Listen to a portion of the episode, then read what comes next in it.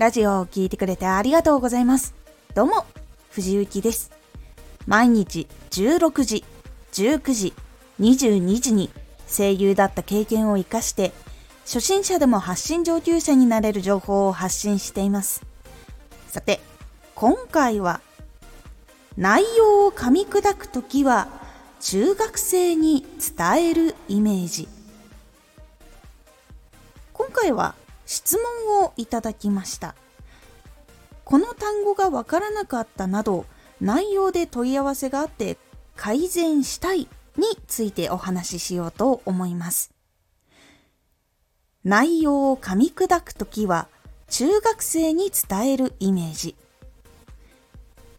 純粋な問い合わせで単語の意味がわからなかったり内容がわからないということがあったら分かりやすくラジオで話をするように心がけるのがまずおすすめになります。単語がわからない時は単語の解説を分かりやすく入れるか専門用語を使わないで説明するっていうのが大事になります例えばマイクを吹くという言葉があったとしたらその言葉を説明する時もしくは別の言葉で言う時はマイクに話をする時に息が当たってしまうことのようにすると説明もしくはその言葉を使わなくても分かりやすくなると思います。実際に説明を入れる時とかは中学生に伝えるイメージでやっていくと難しい言葉が出にくくなるのでおすすめです。内容がわからないという質問があった時は説明が足りないか説明が分かりにくいかのどっちかのパターンが多いですこの時にも中学生に説明する時はどんな説明の仕方が伝わりやすいかを考えることで難しい話の流れや分かりにくい例え話っていうのは出にくくなると思います。本当に初めての人は何もわからない状態のことが多いため丁寧に分かりやすく伝えた方が結構いいんです。自分のラジオは大丈夫かな？似たような質問が実はあるんですっていう方はちょっとこのポイントを気をつけてやってみるようにしてみてください。そうするともしかしたら質問の内容が変わったりとかっていうことが出てくると思うのでちょっと試しにやってみてください。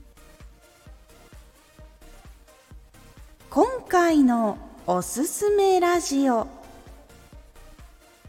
新チャレンジによる更新時間変更のお知らせ。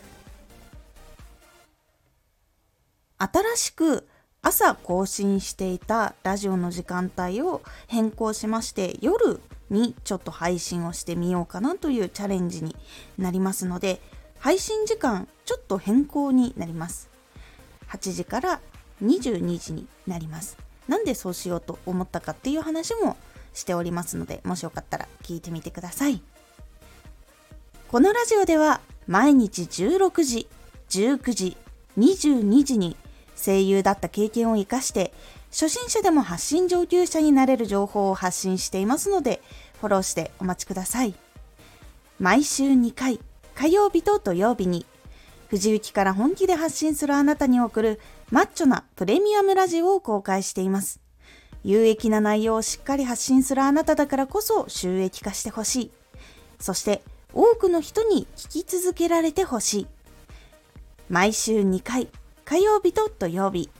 ぜひお聴きください。ツイッターもやってます。ツイッターでは活動している中で気がついたことや役に立ったことをお伝えしています。ぜひこちらもチェックしてみてね。コメントやレター、いつもありがとうございます。では、